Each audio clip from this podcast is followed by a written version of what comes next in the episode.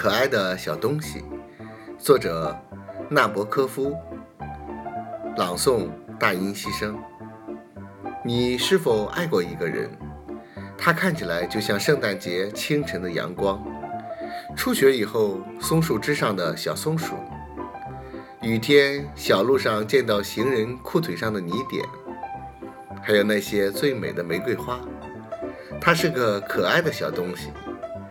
我深知她笑容的甜美中包含罪恶，漂亮的小嘴里可以吐出蛇信子，每一次拥抱都是在杀死我，但我爱她，我就是爱她。